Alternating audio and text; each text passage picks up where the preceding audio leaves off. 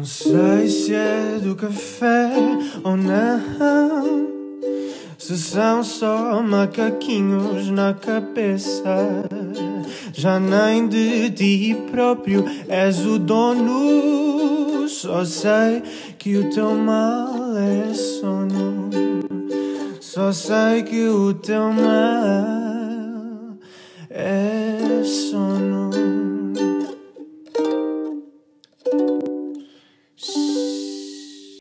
Olá a todos, cá estamos para fazer acontecer este que é o episódio 30 e que fi- finaliza esta terceira temporada. Parece mentira, mas já gravámos 30 vezes, já abordámos que eu tive a contar 8 distúrbios do sono e já tivemos connosco 16 convidados. Portanto, parece assim já uma bela viagem que temos tido aqui pelo mundo do sono e tem-nos dado muito gozo Ah, fazer isto. inclusive, tínhamos muita gente que duvidava que passássemos para aí dos dois episódios, porque o sono era sono. Não, Nós porque o sono era sono.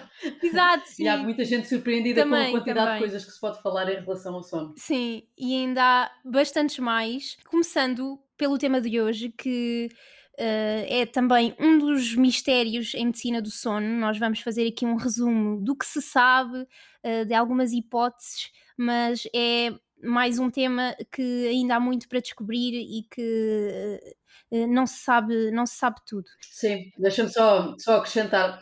Para terem noção, normalmente quando nós fazemos as pesquisas para tudo o que é distúrbios do sono e analisamos coisas, nós vamos muito ao- à classificação internacional de doenças do sono. Normalmente são páginas e páginas de descrição de coisas e eu posso-vos Sim. dizer, dizer- dizer que aquilo que vamos abordar hoje tem meia página de descrição. Sim, sim, sim, sim. Eh, é mesmo curtinho, portanto o episódio vai ser bem leve e curto para fechar a temporada eh, e é só para vocês ehm, conhecerem e porque é uma coisa também rara ehm, e nós recebemos uma história eh, de uma colega ehm, já há bastante tempo e já andávamos a adiar este tema eh, também e tínhamos que trazer porque a história é muito boa e vocês vão ver. E se calhar começamos já. Sim, vamos a isso. Ah, acho que vou dizer o nome de quem nos enviou a história, porque foi enviada Claro, logo sim, no ela- início, que é a Dina, que é uma nossa querida, querida colega que tem dado muita força aqui ao, ao podcast. E ela enviou logo Sim. essa história e nós fomos protelando para ver quando é que conseguíamos encaixar. Portanto, Dina, é hoje ah, e muito obrigada. E diz então assim o, o e-mail dela. Oi, tal como prometido, aqui vai a minha pequena contribuição para o vosso incrível podcast. E isto era só no início. Exato. Os anos vividos no início, ah, ah, os anos vividos no, in- no ensino superior são pródigos de aventuras que nos acompanham para todo o sempre. E como homem não vive só de ciência, estudante que é estudante festeja e muito. E eu tive em algumas destas festas que ela, que ela diz, uma ou duas. Sim. Eu, como boa estudante que fui, cumpri a minha missão e quase todas as quintas-feiras lá havia uma festa em que o tema e o local era acessório que se alongava pela noite dentro. Acontecia que muitas destas longas noites terminavam com um grupo enorme de pessoas a dormirem no quarto alugado de alguém. Pessoal, ainda não havia Covid e era tudo seguro, ok? Bem, numa dessas noites, a dona do quarto para onde fui dormir mais uns quantos diz o seguinte: Pessoal, não se assustem, é que eu faço uns barulhos esquisitos enquanto estou a dormir. Efeito desta frase, gargalhada coletiva e um gozo imenso. Nessa noite eu estava constipada e a minha qualidade de sono, digamos, não foi grande coisa. A despertar cada vez que ficava com o nariz totalmente entupido e confesso que, estando eu ligada à área do sono, agradeço até hoje aquela constipação que me permitiu presenciar. Estava o grupo a dormir e eu acordava e eis quando começa a ouvir um apito que durava alguns segundos. Parava um a dois segundos e voltava a acontecer. Lembram-se da amiga que tinha dito que fazia barulhos estranhos durante a noite? Pois bem, ela era a origem do ruído. Esta sequência de apitos repetiu-se mais uma vez durante o período em que estivemos a dormir e no dia seguinte não tive coragem de abordar o assunto, mas nunca me esqueci daquele som estranho que eu tinha ouvido. A Dina diz que estava com o nariz entupido, Dina, vou fingir que acredito que foi por isso que que Exato. acordaste durante a noite. Anos mais tarde, estava eu a iniciar o meu percurso nas ciências do sono, se não quando consigo enquadrar o que tinha ouvido anos atrás. E o que achei estranho, bizarro, se transforma em algo fascinante. Confesso que liguei a essa minha amiga e ela, e ela confessou-me que o namorado se assustava imenso com ela porque os apitos aconteciam praticamente de forma diária e ele achava que ela parava de respirar. Agilizei o processo de uma avaliação em consulta e ela fez o estudo do sono e, guess what? O diagnóstico ficou comprovado e era catatrénia. Desde já, vou já dizer que hum, há muita gente que diz catatrenia, outros catatrénia. Uh, eu sou alentejana, portanto tenho desculpa para dizer como eu quero e eu digo catatrénia. Somos, na verdade. Porque sim. como boa alentejana nós temos que abrir as vogais. Uh, e ela termina, espero ter contribuído e muita força com este projeto. Obrigada, Dina. Obrigada. Esta história é qualquer coisa. E o facto dela se lembrar, tipo, mas também o, o ruído é mesmo específico e, ficou e traumatizada. Exato, basicamente ficou traumatizada. E para vocês terem já noção, antes de explicarmos o que é isto, vamos pôr um som que é muito agradável. Portanto, aproveitem.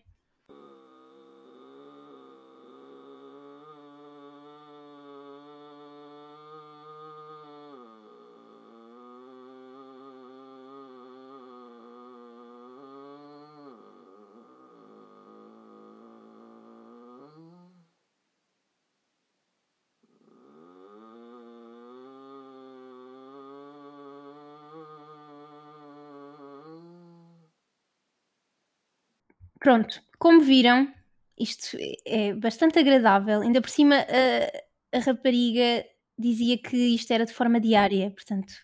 Uh, vamos então falar-vos do que é isto da, da catatrénia, uh, ou gemido noturno. E a catatrénia é considerada uma espécie de uma variante do normal, um sintoma isolado no, neste manual que a Sofia vos estava a falar dos distúrbios do sono. Um, e não, não estamos a falar de ronco, ressonar é uma coisa muito diferente, um, até porque, ao contrário do ressonar, este ruído não é sensível a mudanças de posição e é um ruído expiratório. Como isto é raro e desconhecido, as pessoas tendem a confundir com o ressonar ou até às vezes o falar durante a noite, e também foi esse o motivo que nos trouxe um, a falarmos sobre isto. Sim, e o ressonar, desculpe interromper, é um ruído inspiratório, portanto é quando as pessoas estão a inspirar que fazem aquele, aquele som. E aqui é uhum. exatamente o contrário. O contrário, exato. Um, a prevalência desta condição é desconhecida, um, mas parece ser mais comum nos homens, portanto a história contradiz aqui um bocadinho uhum. a estatística um, e aparece e parece uh, surgir em qualquer idade. Parece estar também relacionado com estas tais expirações prolongadas, especialmente uh, numa fase do sono que é a fase REM, um, e é por isso também que é mais frequente ao final da noite, que como já, como já vos dissemos, o REM come, começa a surgir em maior quantidade no final da noite e, portanto, também uh, estes sons. Embora esteja muito associada a esta fase, também pode surgir uh, noutras. Tipicamente, o que acontece é que a pessoa inspira profundamente, segura a respiração durante uns segundos, como, como ela dizia, um a dois segundos, e de seguida há uma expiração prolongada e uma vocalização assim monótona que quase que se parece com um gemido e que por vezes parece uma mota, como, como ouviram, e outras vezes pode ter uma conotação sexual, o que pode levar aqui a algum embaraço social. Um, e nós trouxemos uh, propositadamente dois áudios para vocês verem a diferença e verem o quão constrangedor isto pode ser. Uhum. E traumatizante, como, como vimos. Exato, e traumatizante. Uh, e portanto, vejam esta outra versão. Mm-hmm.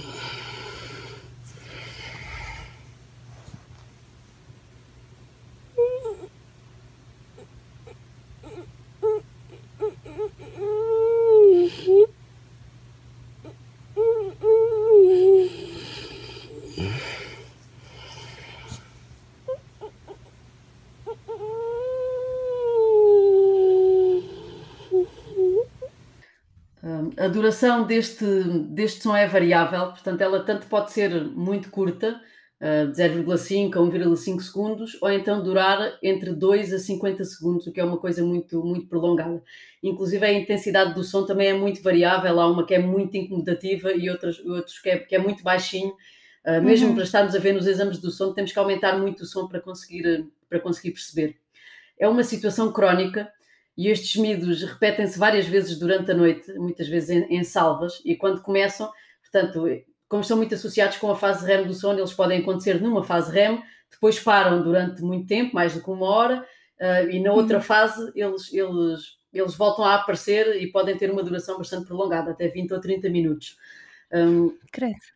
Sim, apesar de estar associado ao REM, já há várias, vários descritos também noutras fases do sono, como tu tinhas dito. Uhum. Uh, apesar do som ser parecido a um gemido ou uma, ou uma, uma mota, não parecem estar associados com nenhuma, com nenhuma emoção.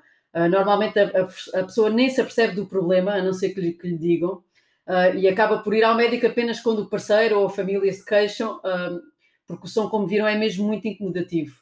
A causa é desconhecida, à partida não está relacionado com nenhum problema respiratório, mas a verdade é que ainda se sabe mesmo muito pouco. Um, inclusive, ainda, ainda é difícil conseguir catalogar a catatrénia num diagnóstico do sono, neste caso está com Sim. uma variante um, normal na parte dos tubos respiratórios, mas há muita gente que defende que deve ser noutro sítio, portanto ainda, ainda há muita coisa há muita a estudar. Uh, geralmente não há queixas graves de sono, uh, mas há queixas de, de, de, fadiga diurna e há também gente que se queixa de, uh, de insónia. as consequências a longo prazo também são desconhecidas, por isso é considerado um problema essencialmente social, porque como pode ser muito disruptivo no sono do parceiro ou da parceira, um, e levar a alguns problemas na relação, um, além da ansiedade e preocupação que vai trazer também o próprio paciente, especialmente quando claro. ele se torna ciente da, da situação. Exato, quando exato. lhes dizem que eles fazem aqueles ruídos, eles depois se sentem muito incómodos, por exemplo, a partilhar o quarto com, claro, com alguém. Claro, já viste o que é ir para, ir para qualquer. Não se pode ir a qualquer, a qualquer lado. Uh, que, e há, e há, que vão estar sempre sim, sujeitos. E sim. há casais que começam a dormir em, em, em quartos separados, em quartos, o recurso aos claro. tampões nos ouvidos também é muito, é muito habitual. Um, como é que se diagnostica catatrénia? Bem, é à partida, se alguém estiver ao lado e, e conseguir percepcionar este ruído, Exato. isso é logo muito indicativo de, de, provavelmente o que está a acontecer. Mas é, o melhor é mesmo fazer uma polissonografia do sono, uh, não só para confirmar o diagnóstico, mas também para ver se há outros distúrbios do sono, porque às vezes pode estar também associado à apneia obstrutiva do sono ou outras parassónias. Que, parassónias são, são comportamentos estranhos que acontecem uh, durante o sono uh, e que ainda não falámos. Sim só falámos ainda de um, de deles, nem, nem, olha, já nem me sim. recordo, já são tantos, já são tantos que já, falar, já nem sim. sei, mas acho que ainda não focámos muito. Um, a polissonografia, o que vai mostrar são bradipneias, que é, bradipneia é uma taxa de respiração que é mais lenta do que o normal, portanto, e como vamos ter estas pausas, são coisas que se assemelham muito também a apneias uh, centrais, onde temos uma paragem respiratória e não temos qualquer movimento uh, toraco-abdominal, uh, e, e estas bradipneias são associadas a um ruído respiratório e podem existir microdespertares, mas normalmente não existem nem arritmias nem movimentos. Portanto, a pessoa não está, no fim destes eventos, não se nota movimento ou mudanças de posição. Uh, uhum. Não há ainda um tratamento padronizado, portanto, há casos em que já usaram medicação, cirurgia, até dispositivos dentários, uh, mas parece que um dos tratamentos mais utilizados é a ventilação por pressão positiva para, para abrir a via aérea. Sim. E acho que em relação à catatrénia não tenho mais nada a acrescentar. Sim, até os investigadores e os cientistas descobrirem mais sobre isto. Uh, é o que temos para vos contar. Uh, realmente isto pode ser uma coisa muito incomodativa, quer dizer, a pessoa vai ao hotel ou vai à casa de alguém, especialmente se o gemido tiver assim um caráter sexual, quer dizer, a pessoa uh, leva uma conotação e ainda por cima nem, nem sequer tem prazer na situação. Sim, sim, até, uh, até portanto, porque não há assim tantos casos quanto isso. Uh, por acaso uhum. eu, eu tive a ler um artigo que dizia que cada vez estão a haver mais casos, portanto, eventualmente há muitos mais, só que não são, não são diagnosticados. Claro, e agora com este claro. maior awareness e, e, esta ida às clínicas do sono com mais frequência, uh, começa-se a, descobrir a descobrir mais. mais. Portanto, se calhar daqui a sim. uns anos já temos muito mais coisas para dizer. Sim, sim, e fazemos um episódio de Catatreni 2. Uh, pronto, é isto. Espero que tenham gostado. Este episódio foi bem pequenino, não sei bem, mas de certeza que foi assim o mais curto de todos os que já gravámos. Obrigada por, a todos por, por ouvirem. Um, nós vamos aqui pensar o que havemos de trazer para a terceira temporada. Já temos algumas ideias, mas se quiserem ajudar-nos a construir os temas um, ou com outras ideias, novos formatos, envia-nos um e-mail para o teu podcast.gmail.com ou para os mais preguiçosos, enviem-nos diretamente uma mensagem pelas, pelo Instagram. Um, pronto, e já sabem, deem as estrelinhas ao podcast se gostarem um, do que andamos aqui a fazer e por favor continuem a partilhar para continuarmos a chegar uh, cada vez a mais pessoas e, e conseguirmos encontrar mais alguns casos de catatrénia um, e é isto. Sim, e se tiverem, Obrigada se tiverem histórias como, como a Dina, que nos enviou Por favor, a história, enviem, que nós vamos tentar enquadrá-las. Pode ser que alguém. Exato. Mesmo que tenham que esperar muito tempo. Sim, desculpa, Dina. e obrigada. Um beijinho e obrigada a todos. Até breve. Beijinhos.